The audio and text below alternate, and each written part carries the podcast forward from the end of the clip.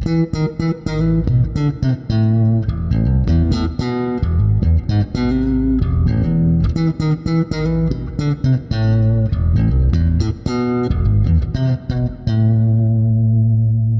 привет! В эфире «Так дела не делаются» подкаст о корпоративной культуре. С вами, как обычно, Антон Скобин, и сегодня у меня в гостях Наташа Чайковская, директор курсов Слерма. Мы вместе работаем, и у нас есть одна такая внутренняя тема, которая очень плотно завязана, на мой взгляд, на культуру, которую мы сейчас попробуем поисследовать. Наташ, тебе слово, пару слов зрителям, представься и о чем ты хотел бы сегодня поговорить. Да, всем привет, э, рада вновь присутствовать на подкасте. И как раз-таки с этой темой я сама пришла к Антону, потому что мне очень хочется поговорить э, насчет B2B клиентов, да, какие они бывают, почему они выбирают Slurm и почему иногда Slurm не выбирает некоторых B2B клиентов. А, давай я сейчас задам определенное направление. B2B а, обучение, B2B образование. В чем а, специфика B2B обучения? Когда человек покупает обучение для себя, у него одна мотивация. Как правило, смешно сказать, как правило, это мотивация потратить деньги – это как в институтские годы у нас э, называлось «Я готовлюсь к экзаменам», я отксерокопировал учебник и положил его на ночь под подушку, чтобы диффузным методом знания проникали в голову. Я человек, в общем, достаточного возраста. Сейчас уже никто, наверное, не ксерит ничего. Не знаю, остались ли вообще ксероксы в пространстве.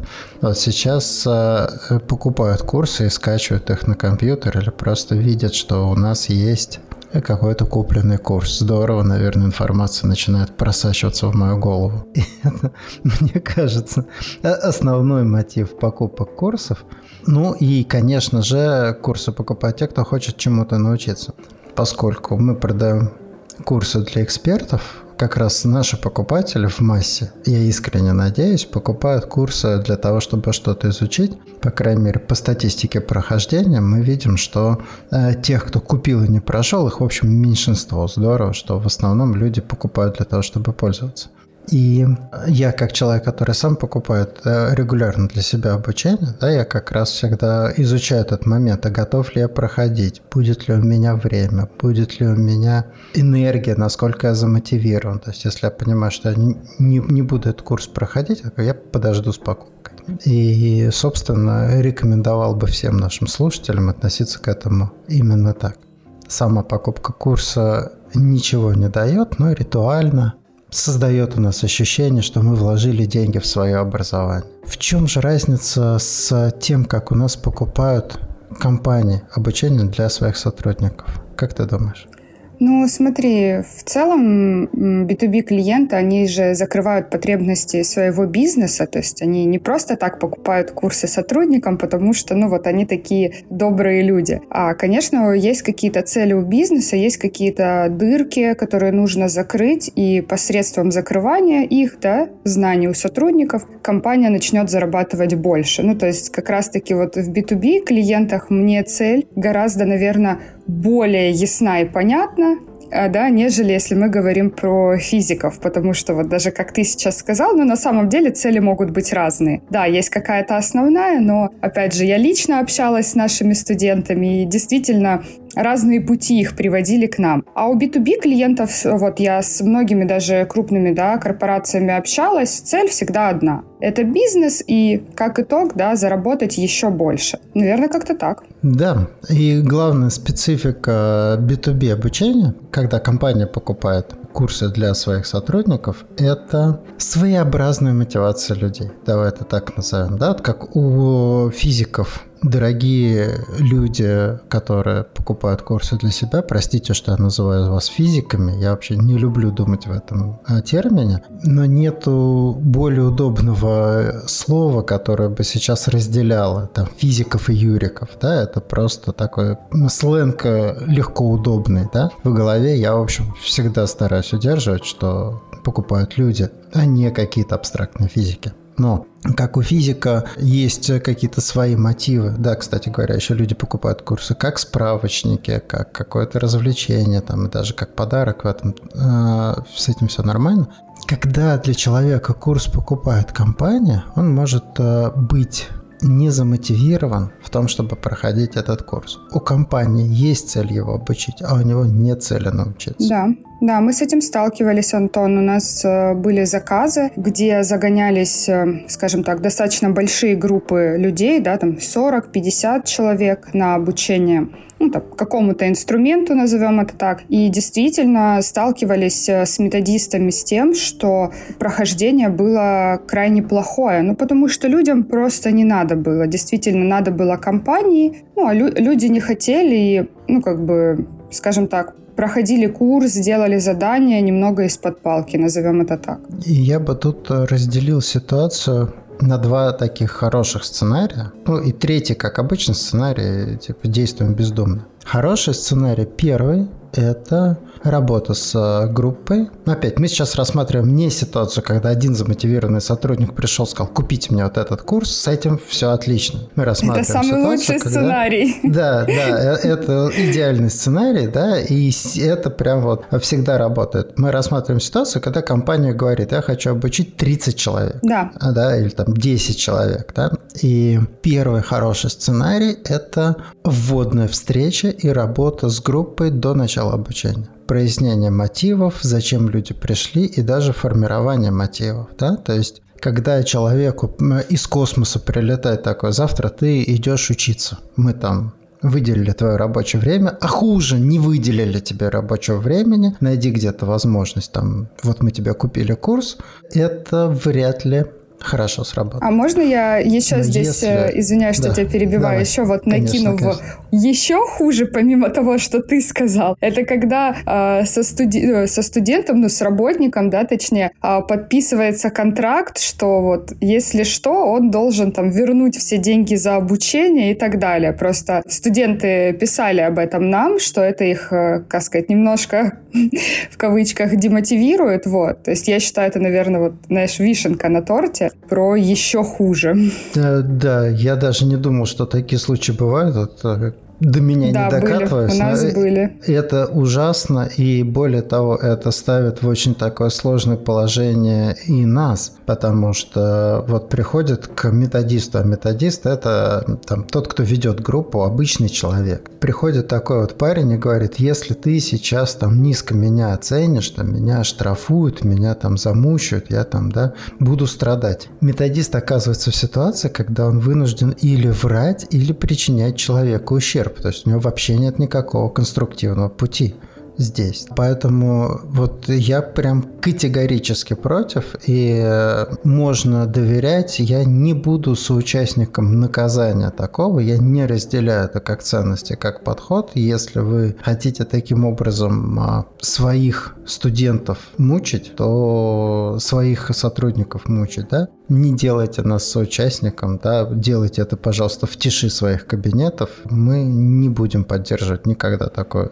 сценарий. Да, и вот как раз-таки вспоминая тот момент, я, ну, просто сейчас, да, вспоминала методистов, вспоминала команду, и действительно мы тогда были немножко в растерянности. И у нас даже сработало больше, а что мы можем сделать, как мы можем поддержать этих студентов, ну, потому что проходить курс, э, когда тебе там, ну, работодатель поставил такие условия, да, ну, скажем так, жесткие, ну, я не знаю, какая должна быть мотивация, Антон, у человека, ну, чтобы действительно с удовольствием это проходить, э, а не просто из-под палки и потому что надо. И, конечно, результаты такого обучения, думаю, ты сам прекрасно понимаешь, ну, оставляют желать лучшего не потому, что мы что-то плохо сделали, да, или наши спикеры лекции как-то не так прочитали. Просто вот это именно внутренняя составляющая человека и компании, ну, достаточно тормозит вот этот вот вектор успеха от обучения. Мы работаем через вовлечение людей, а насилие, оно контрвовлекающее. То есть, если мы применяем такие инструменты к человеку, про вовлечение можно забыть. То есть в этой ситуации мы оказываемся в такой ситуации, когда наши инструменты не работают, заведомо не работают. То есть заказчик приложил какие-то усилия к тому, чтобы мы были бессильны, чтобы наши подходы не сработали. Но давай поговорим про хороший сценарий. Давай. Первый и мой любимый сценарий – это предварительная подготовка группы. Когда группа понимает, а зачем их пригласили на обучение, что будет происходить, когда мы провели работу по формированию вот этого внутреннего запроса. То есть не десантировали людей в обучение, а подготовили к тому, что это обучение будет. У нас в компании достаточно людей, которые умеют и практикуют такие вещи, и мне кажется, что такая подготовка, которая начинается с того, что руководители группы, компании, там, тимлит, техдир, там, так, кто угодно, расскажет им, в чем смысл этого обучения для компании и каковы будут позитивные последствия для людей от этого обучения. Да, здорово, вы обучитесь, вы пойдете в этот проект, это путь к росту зарплаты, это путь к интересным задачам. Кто хорошо сдаст, тот э, перейдет, например, э, условно говоря, из поддержки второго уровня в поддержку третьего уровня, там, да, и это прям идеальный сценарий, да, и э, я бы приглашал наших клиентов к тому, чтобы именно так и действовать. Да, да, это действительно идеальный сценарий, когда именно так э, замотивирован сотрудник. И опять же, у меня были такие спецпроекты, и ну, знаешь, атмосфера абсолютно другая. То есть э, чат у нас там на разрыв от вопросов студентов, спикеры, скажем так, в хорошем смысле слова в мыле. И общаясь, опять же, с нашими спикерами, они всегда рады, они всегда в восторге, и самих спикеров очень мотивируют, когда, ну, живой чат, живая группа, задают вопросы, пусть глупые, пусть дурацкие, не знаю, пусть нелепые, но студент их задает, студент хочет обучиться, да, то есть, ну, он проходит, он изучает материал, и как бы, когда вот такие вот живые замотивированные группы, когда мы делаем спецпроекты, и там у нас интенсив идет 6 часов, и это просто, ну, какой-то пожар, огонь, да, потому что что-то там ломают студенты, что-то собирают, вопросы вопросы-ответы, ну вот это кайф. И такие проекты, да, спецпроекты создавать, конечно, ну просто одно большое удовольствие для меня. Давайте я поясню для наших слушателей. Спецпроект — это опять наш внутренний термин. Он обозначает индивидуальное обучение, которое проводится для какой-то компании. То есть если обычно у нас есть открытое обучение, запускается интенсив, компания может отправить туда группу, например, там 10 человек, то спецпроект — это обучение, которое проводится только для одной компании, оно может быть как по стандартной программе, так и по индивидуальной. В общем, у нас достаточно много таких заказов, и мы их э, любим, ценим, практикуем. И для спецпроекта, конечно, вот эта работа с группой, она великолепно заходит, но и для тех там условно 5 или 10 человек, которые идут на открытый проект, идут в обычный там поток, да, в обычный запуск, тоже можно это провести. Если вы хотите так сделать, если вы готовы так сделать, да, и, кстати говоря, нам надо бы активнее это предлагать, проводить установочные встречи. Да, а, даже хотела бы еще добавить, помимо установочных встреч, мы сейчас а, активно вводим а, и входное тестирование, и входное анкетирование. То есть тест, он помогает определить уровень сотрудников. Сейчас как раз-таки в сентябре будет стартовать спецпроект с одним известным банком, и вот там мы проговаривали про то, что у нас будет входное тестирование, потому что у сотрудников разный уровень владения инструментом, кому-то нужна база, база, а кто-то уже такой про и хочет, ну, хардовые прям задачи получать, а с начинашками не хочет проходить, э, да, там заново все задания. Вот, и мы это вели, чтобы как раз-таки их разделить, и в ходе спецпроекта одни пойдут налево, другие пойдут направо, но итог будет один. То есть те, кто не знали инструмент, узнают,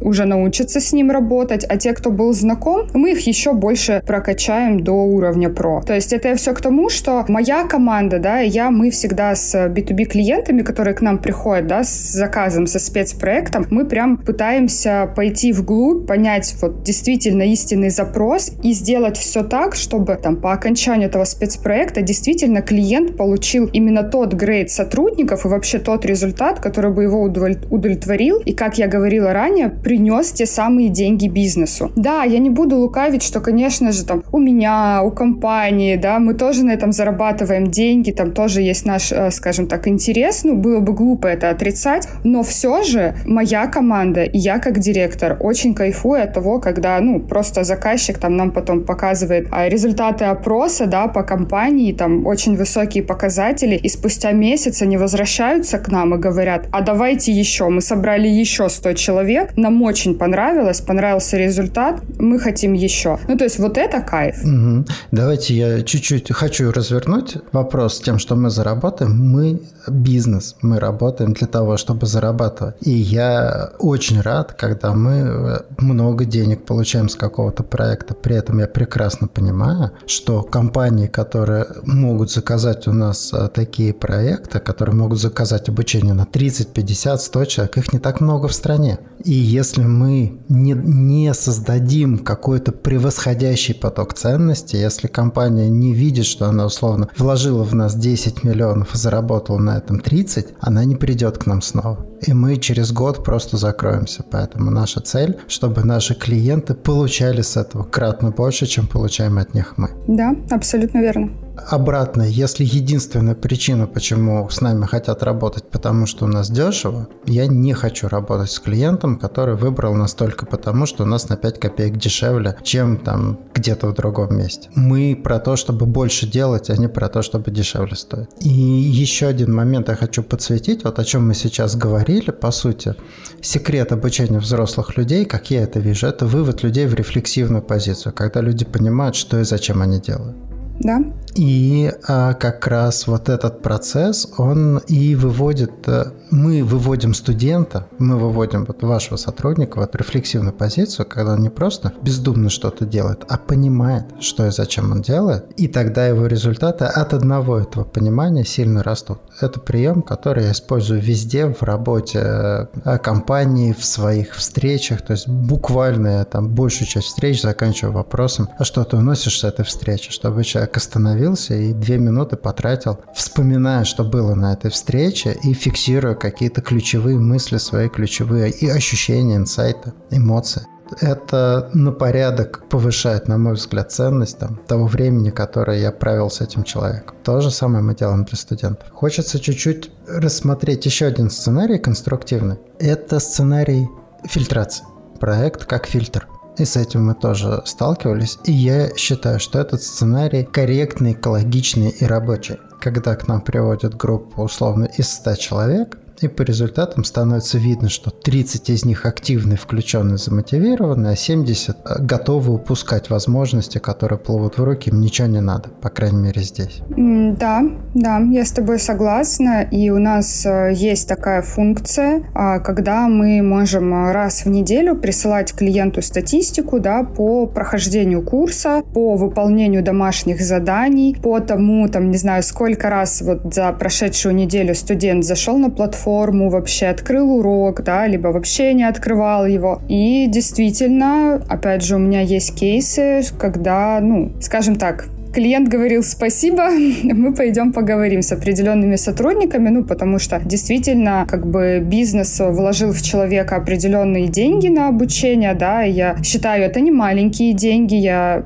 абсолютно уверена, что мы делаем не дешевые, да, спецпроекты. И когда человек, ну, просто не проходит обучение, не заходит даже на платформу, вообще ничего не открывает в течение месяца, ну, ну, наверное, для меня тоже, как для директора, для руководителя, это был бы повод задуматься о таком сотруднике. Эм, на моей памяти я помню лично э, два таких классных кейса, два сценария. Первый – это когда к нам привели сотню джунов, ну, то есть компания набрала какое-то количество новичков, эти новички прошли какие-то первичные требования, да, и надо было выделить из них ту группу, которая будет бодро и активно развиваться. Изначально, то есть те, кто в эту группу уже попали, те, кто прилично прошли тестирование, да, то есть там соискателей было две сотни, мы отобрали сотню лучших, и из них еще компания отобрала тех, кто хорошо и активно учился, а из них еще можно было увидеть тех, кто хорошо научился тех, кто хорошо там написал выпускную работу. То есть, по сути, это такая полубоевая фильтрация. Мы за несколько дней позволили компании увидеть э, ярких ребят, а, вот в этой большой группе. То, что если бы э, компания просто давала им какие-то задания, как-то фиксировала, как эти задания выполняются, я думаю, что это заняло бы там три месяца. Да. И какую бы зарплату они ни получали, это было бы кратно дороже. То есть это просто очень быстро и очень дешево относительно других способов решить ту же задачу. Я, честно, не знаю судьбу тех, кто не учился или плохо прошел это обучение. Возможно, с ними расстались, возможно, им что-то предложили, там вели с ними какую-то дальше работу, но тем не менее это была классная задача. А второй кейс в моей практике был, когда в компании было какое-то количество экспертов, по крайней мере, формально. Вот у нас эти ребята вроде бы работают с кубернетесом, вроде бы его знают, и надо было сформировать такую core team, основную команду. И всем купили обучение, и осмотрели, кто проходит, кто не проходит, кто быстро и легко делает, кто плохо задает какие-то, там, задает глупые вопросы, да, то есть в результате из э, там, по-моему, десятка а, таких вот а, самоназванных экспертов, а мы там 3-4 за давностью лет уже сейчас точно не скажу цифру, указали людей, которые действительно разбираются, можно их а, вот в эту core-team формировать. И по остальным дали вот этот не участвовал, вот этот отказался, вот этот глупые вопросы задал. Ну, то есть буквально там, да, а как сделать шаг А, а как сделать шаг Б. То есть там, да, даже инструкцию не читать. Опять же, я не знаю дальнейшую судьбу, мне, конечно, заказчик не рассказывал, но это тоже классный сценарий, это тоже очень хороший способ выбрать замотивированных, включенных, энергичных сотрудников для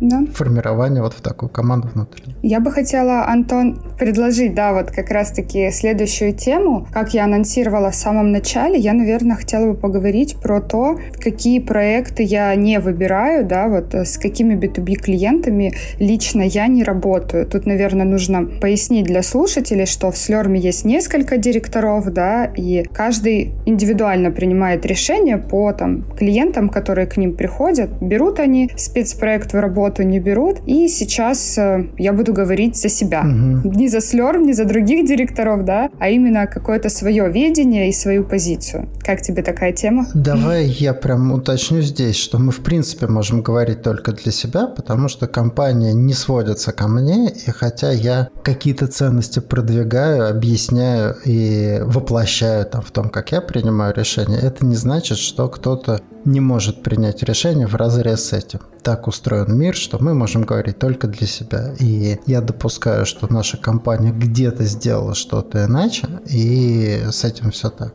Тема отличная. Давай только мы начнем с того, а какие проекты мы выбираем. Как мы видим, что этот проект нам нравится, ты и я. Ну, смотри, я пока готовилась к подкасту, думала про это, у меня возникал этот вопрос, да, то есть, что я выбираю, что не выбираю. И как раз-таки я поняла, что мне очень нравятся проекты, где, ну, во-первых, заказчик точно понимает, что ему надо. Угу. Да, то есть он может не знать каких-то деталей. Мы с командой это все докрутим, но вот просто хотя бы общее понимание, что им нужно, да, что они хотят получить, это уже один большой плюс, угу. ну, чтобы, скажем так, да, я взяла этот проект со своей командой и действительно начала с ним работать. Э, были просто кейсы, когда приходили заказчики, вот, которые вообще не понимали, что они хотят. Они не понимали, для чего им это. А когда, ну, к тебе приходит такой заказчик, и сидеть играть в угадайку, ну, не очень, правда, хочется, несмотря там, угу. какие деньги были бы и так далее. И действительно, от таких проектов я просто отказывала отказалась, потому что ну, не хотелось навязывать клиенту свое видение, да, потому что мы бы в итоге могли прийти к тому, что там, мы сделали не то, что он хотел. Поэтому, да, наверное, самый большой решающий фактор — это понимание к какой цели мы должны прийти от заказчика? Давайте чуть-чуть расшифрую. Я согласен с точностью до формулировки. Для меня важно, что заказчик может ответить на вопрос, как он поймет, что проект удался. Да. То есть вот то, что когда мы говорим, что у него есть вот это желание, оно может быть сформулировано очень по-разному. Оно может быть буквально «я хочу, чтобы вы научили моих э, сотрудников там кубернетесу на таком-то уровне», а оно может быть и очень абстрактным. Например, у нас есть проект, э, в который мы не можем найти внутри людей. Если кто-то из этого курса сможет в этот проект пойти и там работать, я буду считать, что проект завершился успехом. То есть, э, если есть вот этот критерий, как я пойму, что а, это было успешное обучение, дальше мы смотрим, способны ли мы этот критерий выполнить. Если же этого критерия нет, что мы подразумеваем. Что бы мы ни сделали, это будет не то. Да. Если нет критерия успеха, проект точно будет неуспешным в глазах человека. Он рассчитывал на то, что произойдет какое-то чудо, и с неба спустится ангел и сделает все хорошо, а этого не случится, и мы будем в этом виноваты. Поэтому ключевой вопрос э, всегда, да, это как вы поймете, что этот проект закончился успехом. Да, абсолютно верно. И еще я бы сюда добавила, знаешь, вот, э, опять же, не знаю, насколько будет уместно про такое говорить, но это действительно мое восприятие. Я очень люблю, если мы сейчас перейдем к теме денег, да, когда вот мы уже перешли к этапу согласования бюджета с э, заказчиком, угу. я очень люблю, когда мы с заказчиком идем в какой-то конструктив по поводу цены. Да, я понимаю, что у заказчика может быть свое видение на стоимость да, проекта, у нас свое, и мы идем в какие-то переговоры. И я не то, что не люблю, у меня, наверное, сразу все внутри обрубается, когда начинается просто необоснованное, вот прям необоснованное выклянчивание скидки. Я понимаю, что каждый человек, каждое, наверное, юрлицо имеет право просить скидку, но для меня, когда, опять же, повторюсь, необоснованно, да, вот без обоснования, просто дайте, там просто снистись и без объяснения даже причины, у меня действительно это тот фактор, который меня может отдалять, потому что сразу как будто бы накладывается флер на весь проект, что в течение реализации всего проекта, да, вот мы возвращаемся к тому, что постоянно будут недовольны, постоянно что-то не то, и как бы не случилось так, что в конце вообще попросят вернуть все деньги. И ты как будто бы заведомо уже не хочешь идти в эту историю, и так, ну, и как бы мне реально проще именно в этом моменте сказать, что, ну, стоимость будет такая, без изменений, если мы вам не подходим, как бы сори, возможно, в следующий раз мы а, вам там подойдем. Но вот да, такие проекты я тоже не беру. Да, это интересный момент. Это такая форма корпоративного насилия, угроза, да? Или дайте скидку, да. или мы не будем работать. Если единственная причина работать вместе – это скидка, мы откажемся, мы не будем работать. Сто процентов. Есть еще здесь такая, как сказать, забавная история, называется time and material. Типа, сколько вы на этот проект потратите времени, сколько вы на этот проект потратите ресурсов, скажите, там, оцените это в деньгах, и мы вот там это вам оплатим. Мы никогда и ни с кем не работаем по time and material. Для того, чтобы оказаться там, где мы оказались, мы приложили много усилий, вложили в это много денег, да, и мы работаем с э, заказчиком как с партнером. Мы делаем вместе дело, мы помогаем заказчику заработать деньги, и хотим получить часть этих денег. Да, и здесь я хотела бы добавить, наверное, для наших слушателей, чтобы у них там не сложилась картина, что вот, да, там, не знаю, нельзя у нас просить скидки, и вот попросишь скидку, и мы там не будем работать. Нет, здесь, наверное, я бы хотела привести пример. У нас есть такой клиент, это мой клиент, я его веду, у которого скидка достигает 40%. Э, это очень большая скидка, мне кажется, это самая большая скидка. И эта скидка была достигнута как раз-таки путем конструктивного диалога. И эта скидка, она обоюдно выгодна и для Слерма, и для компании. И вот как раз-таки такие истории, да, то есть я люблю. Мне очень нравится поиграться, мне очень нравятся эти переговоры, мне очень нравится получить в конце действительно выгодные условия и для клиента, и для Слерма, ну чтобы вот действительно, скажем так, все, все закайфовали в итоге после длительных переговоров. То есть, как бы, это я такую немножко, да, такое отступление, чтобы да. все-таки слушатель понимал, да, то есть одно дело, когда идем в диалог, а другое дело, когда нам ставят условия, вот как ты и сказал ранее, это абсолютно две разные вещи. Я, наверное, так это расшифрую. А, есть разные ситуации. Вот действительно ситуация конструктивного диалога, потому что проект может выглядеть по-разному. Наши цены не заряжены так, чтобы мы могли давать скидки там, в 20-30%. Да, наши цены так рассчитаны, что и 10% для нас достаточно серьезная, весьма ощутимая скидка. При этом если заказчик говорит, у меня такой бюджет, да, мне надо уложиться в этот бюджет, у меня такая цель, давайте подумаем, как вашу цель достичь более простым способом. Возможно, в проекте есть какие-то необязательные элементы. Можно уменьшить скоп, можно здесь схитрить, там что-то удешевить, тут что-то автоматизировать. То есть мы садимся и вместе с заказчиком начинаем так перестраивать проект, чтобы уложиться в его бюджет. Да. И это великолепная работа, сам обожаю этим заниматься, придумал немало решений, которые помогли нам сэкономить деньги. Да? Например, типичная история. Заказчик говорит, вот нам нужно там три новые темы осветить. А у нас э, идет формат, э, мы это называем поток, это когда сначала студент смотрит а, видеозапись урока, потом выполняет практику, а потом идет встреча с преподавателем, где он задает вопросы. Это очень удобно с точки зрения того, что можно в удобное время все это делать, а не когда там будильник прозвенел. Это конструктивно с точки зрения того, что можно потратить. Кто-то делает практику за 5 минут, а кто-то разбирается с ней там 20 часов. И это хорошо, потому что сохраняется общение с преподавателями, с наставниками, да, вот все вопросы самые ценные. Мы говорим три новые темы. Нам надо эти три новые темы подготовить и записать. Это будет стоить вот столько. Но мы не влезаем в бюджет. Окей, что мы можем удешевить? Давайте преподаватель прочитает эти темы как вебинары, и мы дадим вам запись этих вебинаров. Мы не будем записывать это профессионально, вы получите содержание, но процесс расхода времени очень дорогих людей, а у нас, в общем, все преподаватели это эксперты с гигантскими зарплатами, да. поэтому они дорого стоят. Про гигантские зарплаты просто хотела сказать, что когда я общаюсь с нашими спикерами, мы обсуждаем, ну, там, их гонорар, да, за какой-то проект, каждый раз, когда я вижу эти цифры, я понимаю, что не туда я пошла работать. Какой-то директор, в самом деле, да? Да, я хочу читать лекции по Kubernetes.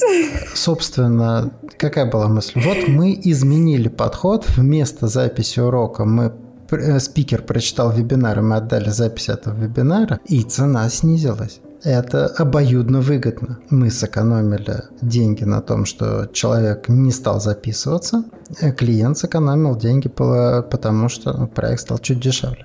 Вот. И таких хитростей можно придумать достаточное количество. И это очень хороший конструктивный там, подход. Когда мы все просчитали, обо всем договорились, после этого нам говорят, а теперь снести цену на 30% или мы не купим, ну, очевидный исход этого. Окей, вы не купите, мы вас услышали. Да, здесь бы я хотела бы добавить небольшую тоже такую от себя ремарку по поводу подхода и просчета. Я лично всегда, когда приходит э, заказчик, стараюсь предоставить несколько вариантов. Просто зачастую, когда приходят заказчики, они не говорят, да, что вот у нас есть столько денег. Они как раз-таки просят ну, показать варианты, какие мы можем сделать. И, ну, действительно, я всегда при составлении КП указываю минимум два варианта, но сейчас у меня идет стандарт, ну, ты сам, Антон, тоже видел, это mm-hmm. три варианта. То есть как раз-таки, когда мы можем предложить такую запись, как ты сказал, да, когда мы можем записать видео видеокурсы, когда мы можем там, как говорится, сделать феерию, пригласить Леди Гагу и вообще всего, кого вы хотите и так далее. Это, я считаю, очень круто, что как бы мы клиента на самом деле не ограничиваем. То есть мы показываем, что по сути, ну, плюс-минус на любой бюджет мы сможем что-то сделать. Тут уже вопрос, что хочет клиент, если у него на, эти де- на это деньги, да, на эти хотелки, скажем так. Но чаще всего, действительно, там в 90% э, моих лично переговоров мы всегда находили компромисс, да, даже если где-то вот по бюджету не входили. Мы с командой, со спикерами собирались отдельно, проговаривали, думали, а что, а как. Вот при этом, знаешь, не потерять в качестве. Вот это самое главное, не потерять в качестве, в качестве материалов, в качестве донесения информации до студентов. То есть, чтобы это было на, также оставалось на высоком уровне, неважно, сколько клиент заплатил, да, 500 тысяч или 50 миллионов за проект. Вот. Да, содержательная часть э, должна быть по высшему классу, а вот различные рюшечки, да, их действительно да. можно в это вложить очень много, а можно наоборот э, все убрать. В общем, дизайн, э, условно, ходовая часть всегда одна и та же, а вот всякие дизайнерские комфортные решения, их можно там либо сильно досыпать, либо убрать. Я так чуть-чуть резюмирую. Мы любим клиентов э, и ценим тех, кто готов взаимодействовать с нами как с партнером. У нас есть общая задача, общая задача обучить сотрудников. И мы в эту задачу идем вместе. Мы предлагаем какие-то варианты, клиент включается на своей стороне, что-то делает. Да? Мы вместе думаем, как наилучшим способом решить эту задачу. И мы не работаем в режиме, когда в нас видят такого курьера, который там доставляет по расписанию обеда в офис. Да, абсолютно. Еще есть а, такой для меня а, важный момент, да, это наверное, вообще а, принципиальный подход к обучению, да, вот то, о чем мы говорили, если стоит цель а, изнасиловать сотрудников а, нашим обучением, мы в этом не участвуем. В этом есть и этический, и прагматический момент. Этический момент, ну, я просто против а, таких способов а, работы с людьми, а прагматический в том, что этот проект максимально тяжелый, дискомфортный и демотивирующий, в первую очередь, наверное, даже не для нас, а для наших спикеров, поскольку с нами, повторюсь, работают очень крутые, дорогие и обеспеченные люди. Если им не нравится работать с нами, они не будут работать с нами. И если мы будем звать э, наших спикеров в проекты, где они будут видеть, как э, там умучивают людей, да, то они быстро перестанут с нами работать. Поэтому чем а, больше в компании используется методов а, таких вот вовлекающих, да, это там рефлексивная позиция, установочные встречи, объяснение людям, зачем что-то нужно, тем а, больше мы любим таких клиентов, тем охотнее мы с ними работаем, тем лучше условия мы предлагаем. И наоборот, если стоит вот этот вот момент, да, это не относится к увольнению тех, кто ничего не хочет. Опять, я считаю лично увольнение экологичным способом. Да. Так же, как развод. Если наши отношения не работают, давайте расстанемся. Я не считаю увольнение насилием. Если по итогам нашего проекта какие-то люди будут уволены, у меня никаких здесь предубеждений нет. Но если проект э, строится для того, чтобы людей подмучивать, я не хотел бы в этом участвовать. Да, знаешь, здесь бы я добавила, что для себя определила такую фразу, но она может быть немножко казаться избитой, но для меня вот B2B проекты это как секс, да, то есть или по любви, да. или не надо. И секс может быть абсолютно разный, да, он может быть и нежный, да, и жесткий, и быстрый, и долгий. Неважно какой, но я должна действительно это выбрать, и любое вот из тех взаимодействий, что я сейчас озвучила, мне должно быть в кайф, да, то есть неважно что, но вот реально я должна как бы сама как руководитель, как директор проекта хотеть идти в это взаимодействие, потому что, да, круто, там, нам платят деньги, там еще что-то, но я думаю, ты меня прекрасно поймешь сейчас, когда нет внутреннего отклика у тебя, да, как у руководителя какого-то процесса, то и весь процесс идет, ну, скажем так, по одному месту, что бы ты ни делал, и как бы там, я не знаю, перышками бы все не окидывал. Поэтому лично я вот для себя сформировала такую позицию при взаимодействии вот с B2B клиентами и с B2B проектами. Я хочу сейчас э, чуть-чуть развернуть эту тему. Вот лично я, например, э, вообще не люблю, когда меня оценивают. То есть вот когда там мое знакомство с кем-то начинается со списка требований, вот таким будь, таким не будь, и тогда вот будет все хорошо, да? Я лично этого не люблю. И поэтому там то, что мы сейчас э, рассказали, я допускаю, что какому-то количеству людей, кто смотрит на сотрудничество с нами, оно дискомфортно. Я считаю, что хорошо, что мы про это поговорили, потому что за нашим подходом стоят ценности. Мы не про то, чтобы про... Главная, наверное, мысль, которую мне хотелось бы здесь подчеркнуть, мы не те, кто просто бездумно берет деньги, ага, там, да, вы нам занесли денег, мы сделаем что угодно. Нет, мы берем деньги тогда, когда видим пользу для вас, пользу для себя и удовольствие от процесса для вас и для себя. Работа, на мой взгляд, должна быть в радости. Если я понимаю, что нету здесь пользы и радости, да, то я не хочу в этом участвовать. Чему я приглашаю? Вот с таким подходом, да, с подходом, когда не только деньги все решают, лучший старт любых отношений да? – это да. познакомиться. Сходить на свидание. Сходить на свидание, да. Если проект это секс, то здорово начать его со свидания, которое никого ни к чему не обязывает. А подожди, а может быть на первом свидании переспим уже? Такое тоже было. Ну, ну, такое, такое а, бывало в нашей практике. Но не потому, что это кого-то к чему-то да. обязывает. Да?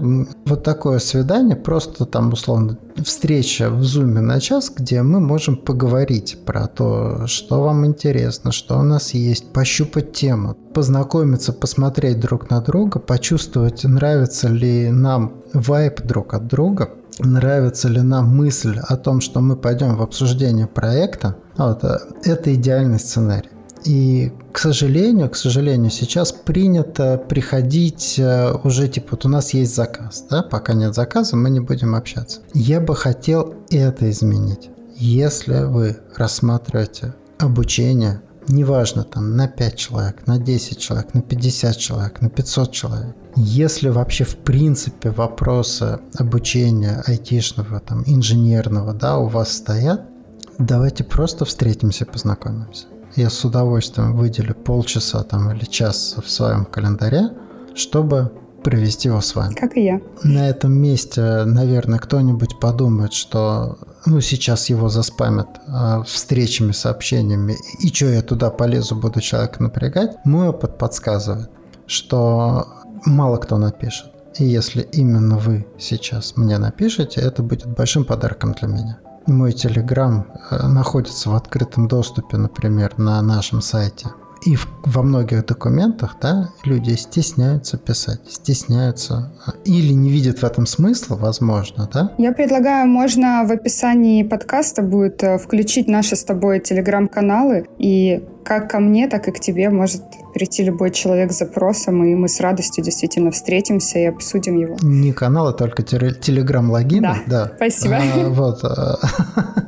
Э, да, что, что, чтобы не было ощущения, что там можно подписаться на какой-то наш каналчик, да. И для меня все равно на уровне знакомства, что у вас нету четко сформулированной идеи, что нет бюджета, что есть сомнения, да, великолепно, давайте поговорим про это. Потому что сейчас нет бюджета, завтра он появится. Или наоборот, на самом деле, может быть, вы сейчас размышляете, а нужно ли вам какое-то обучение, мы вместе поймем, что оно не нужно.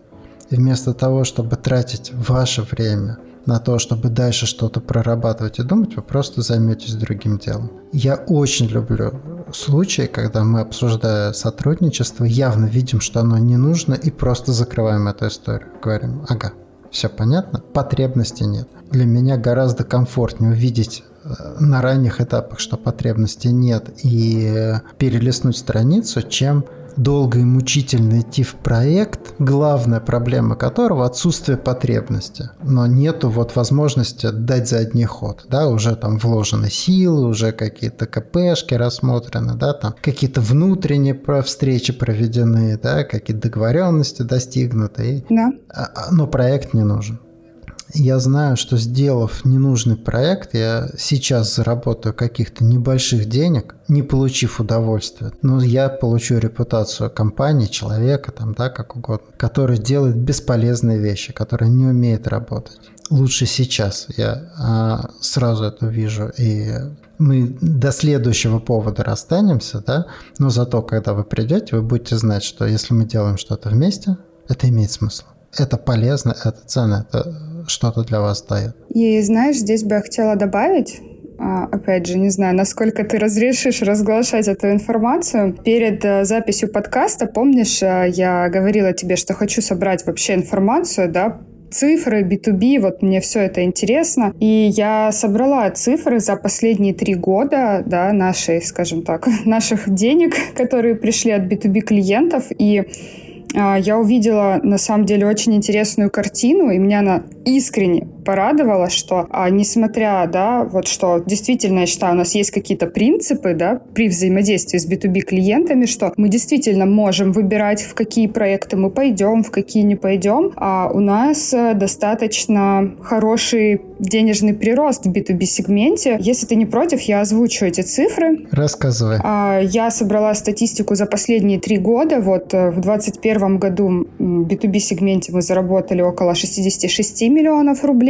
а в 2022 году мы уже заработали около 73 миллионов рублей, да, то есть там прирост был около 12-11%. И что самое сейчас, да, вот, э, скажем, что меня вот больше всего поразило, что на сегодняшний момент, да, в 2023 году у нас прошло полгода, мы уже заработали в B2B сегменте 68 миллионов, да, то есть мы заработали сейчас за полгода столько, сколько мы заработали за год в 2021 году на B2B сегменте. Ты представляешь? Я просто, когда увидела эти цифры, я такая, что мы, типа, так растем? И я понимаю, что, ну, э, скорее всего, к концу 23 года прирост от 22 года у нас там будет начинаться уже от 20%. То есть, ну, на самом деле, когда уже я увидела, знаешь, вот ручкой выписывала эти цифры, я такая, блин, а значит, мы все правильно делаем. ну, потому что если бы мы делали неправильно, ну, цифры бы так э, стремительно бы не росли. И меня это тоже порадовало.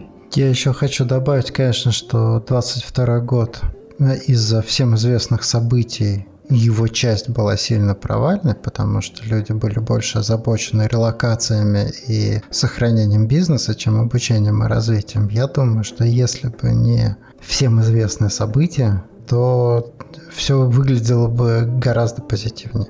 Так что, да, хороший показатель, э, мне нравится. И мы, по большому счету, мы небольшая компания, мы малый бизнес, нам, конечно, далеко до э, скиллбокса там с его оборотами. Вот на что мне нравится, то, что э, действительно мы эти деньги зарабатываем, делая полезные и ценные вещи, еще и в процессе там, понятными и комфортными для всех участников способами. Это для меня отдельное удовольствие. Да, и на самом деле, смотря на эти цифры, а, я тоже понимала, что там это не цифры, скажем так, тех гигантов, а, которые есть на рынке теха, но в то же время, честно, на душе мне было так тепло, потому что это наши цифры, да, это то, с чем а, мы работаем. И действительно, опять же, повторюсь, очень круто, что у нас есть свой стиль, у нас есть свои какие-то принципы, и они работают, они работают, потому что из года в год мы зарабатываем в B2B сегменте все больше и больше денег. И я также пыталась э, собрать статистику по а, заключенным договорам из года в год, да, то есть сколько именно а, новых B2B э, клиентов приходило. А, но, к сожалению, эту статистику не удалось собрать, но я могу с уверенностью сказать, что каждый год к нам приходит ну, достаточно большое количество новых клиентов. Помимо того, что мы продолжаем сотрудничать со старыми, да, то есть о нас узнают, договора у нас заключаются. То есть, ну, не было ни одного года, да, чтобы там а, ни один B2B клиент не пришел и так далее. Нет, они приходят и приходят а, в достаточно хорошем объеме, настолько хорошем, что действительно как-то это все большой объем данных свести, собрать а, очень очень быстро перед подкастом не удалось, но это тоже, как сказать, не может не радовать. И действительно, мы растем, развиваемся. Я уверена, что то, что сейчас Slurm имеет в B2B-сегменте, это вообще не предел. Я бы даже сказала, это точка старта. А сколько мы сейчас делаем спецпроектов для B2B клиентов, да, ну, лично у меня их достаточно большое количество, и я понимаю, что это просто старт. это далеко не финиш, и еще очень много клиентов к нам придет и крупных корпораций, и я думаю, что еще, скажем так, золотое время а, слерма в B2B-сегменте, оно впереди. Есть такая иллюзия, что там в, в крупном, в серьезном бизнесе надо думать только про деньги. Вот что там это все чисто такие вот э, товарно-денежные отношения. Да? Лично я всегда считал, что иметь ценности, иметь какой-то свой стиль, это ну, то, то, что я выбираю, то, как я живу. И меня очень радует то, что это работает. Действительно, то, что с нашими ценностями, с нашим стилем мы работаем с гигантами, с крупными компаниями, и им это отзывается. Так тоже можно. Это, наверное, такой вот мой личный слоган. Так тоже можно. У меня даже есть майка с этим принтом. там нарисован слермик и написана эта фраза. И я призываю тех, кто там э, живет в дихотомии из разряда типа или там чистые деньги, или ценности, да, ценности и нищета, или там бабло и беспринципность ценности и деньги прекрасно сочетаются. Абсолютно. И мне кажется, слерм э, как раз-таки тому вот есть доказательство. Давайте делать хорошо, давайте приносить пользу, давайте искать сценарии совместного процветания, когда хорошо вам, хорошо нам и хорошо всем участникам этого процесса. Да. Я думаю, на этом мы будем заканчивать. Спасибо всем, кто был сегодня с нами. Спасибо всем, кто слушал. Если понравилось, подписывайтесь, лайкайте. Если не хочется, не подписывайтесь, не лайкайте. Я доверяю, что вы сможете сами выбрать, что вам делать. Спасибо всем. До новых встреч. Да, всем пока-пока. Спасибо.